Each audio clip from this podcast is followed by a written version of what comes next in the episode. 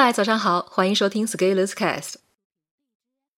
今天分享的文章题目是“我们都有光明的未来”。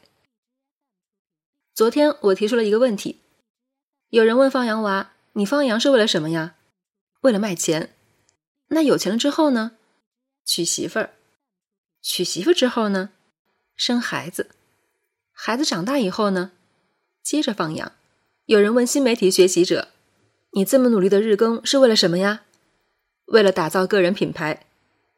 打造个人品牌是为了什么呀？为了赚钱。那赚钱了以后呢？成为案例，接着教别人打造个人品牌。我的问题是，比较二者有何异同？结果发现大家偏见真的好大。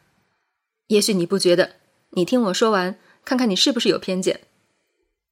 故事一是放羊的孩子，这个故事我们从小听到大，于是很多人几乎想都不想就说那个放羊的孩子没有跳出他的原生圈，天花板低，或者应该说要改变自己。改变自己吗？无非就是走出大山，然后到城市里去。那城市里又会有什么样的故事？我问北京某重点学校的学生：“你读书是为了什么？考个好大学。”考好大学是为了什么？找个好工作，成家立业养娃。孩子长大以后要做什么？上好小学，读好大学，找好工作。你觉得城市里的孩子和放羊娃有什么区别？我并不认为二者有任何区别。一个在山里放羊，一个在城里读书，都是在一个圈圈里打转。而你第一反应就认为放羊娃永远固守在自己的圈层不可取，那你看看你自己，难道不是也一样的固守在你自己的圈层中吗？然而，如果在一个经济下行的时代，能守住自己的圈层已经很不错了。所以，你应该想想，谁给了你那样的第一反应，就认为放羊会低人一等？还记得北大卖猪的那个人吗？现在一年赚十八亿。当你卖猪肉能卖到一年赚上亿的时候，恭喜你，你就拥有了个人品牌。下面说说打造个人品牌和教人打造个人品牌。我有一个观点：如果你学一个东西，学完了只能拿来继续教别人，那你学的这个东西就基本上没有什么用。比如你学会了个人品牌打造术，然后自己也没把自己的个人品牌打造起来，但是。你去教了一百个人掌握了这样一套方法，然后你再让这一百个人再去教一万个人个人品牌打造方法，仅仅是通过这个过程，你也是能赚到钱的。但是，向你学习了这套打造个人品牌的人，又必须再找到下家跟他学习，才能把钱赚回来。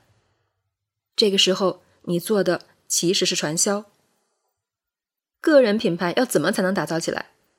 请看一眼你瞧不起的放羊娃。他现在可能一年能养五千只羊，并全部卖掉。请你运用你的个人品牌打造术，让这位放羊娃一年增长到养五万只羊，增长到十万只呢？个人品牌只能真正让个人有品牌产生收益的时候，才能免于传销的陷阱。毕竟你把羊卖出去，哪怕再转手，也要把羊处理了。而那一套个人品牌的打造方法，却可以一直空传下去。如果不去真正解决问题，但是我看评论，大家一谈到个人品牌就感觉这一定是一种高大上的产品，于是主动屈膝。你俯瞰放羊娃和仰视个人品牌，我认为这两个姿势并没有什么不同。有的人说，帮助别人打造个人品牌，最终自己也一定能得到帮助，所以路越走越宽。那我问你。卖羊就不算是帮助别人满足鲜美羊肉串的味道，持续为他人提供优质上等羊肉，就不能让自己的路越走越宽。再往前一步，那些活跃在互联网上教人打造个人品牌的，你再想想，那些品牌起来了，如果要带货，货量要是大，是不是还是要把供应链的问题解决好？这个时候，是不是要找到一个靠谱的放羊娃，帮你解决羊的生产问题？羊才不是你们个人品牌咨询师的 PPT 呢。要注意到，我们这个时代和放羊娃故事出现的那个年代有一个很大的不同，就在于信息化的发展。很多人低估了这条变化对社会产生的影响。移动通信，包括即将大规模使用的五 G 技术，将会把社会更紧密的联系起来。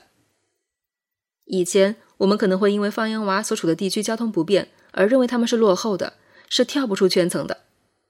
现在有了直播，有了高铁，有了便捷的交通，放羊娃可以一边直播一边放羊，还能提前把羊给卖了。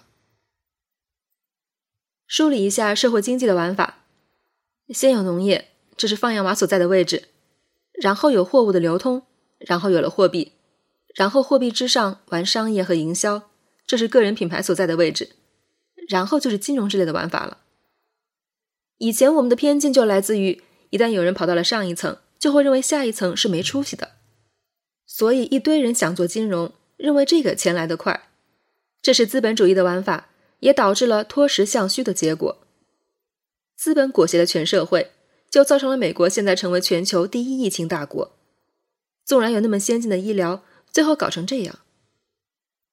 但政客却把股票卖得很及时，这就是少部分人的利益绑架牺牲了全社会的利益。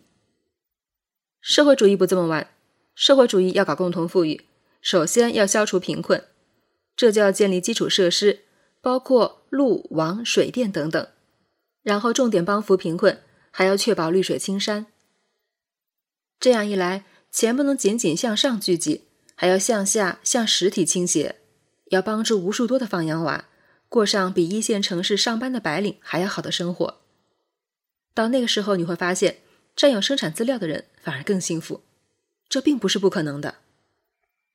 时代是在改变的，我们不要再用老眼光去看待任何行业，也不要厚此薄彼。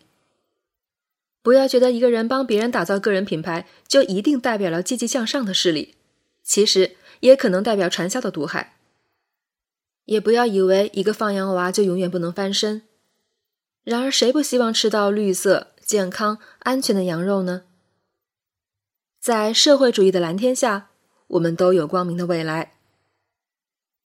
本文发表于二零二零年四月十九日，公众号“持续力”。如果你喜欢这篇文章，欢迎搜索公众号“持续力”阅读文字稿，也可以添加作者微信 f scalers 一起交流。咱们明天见。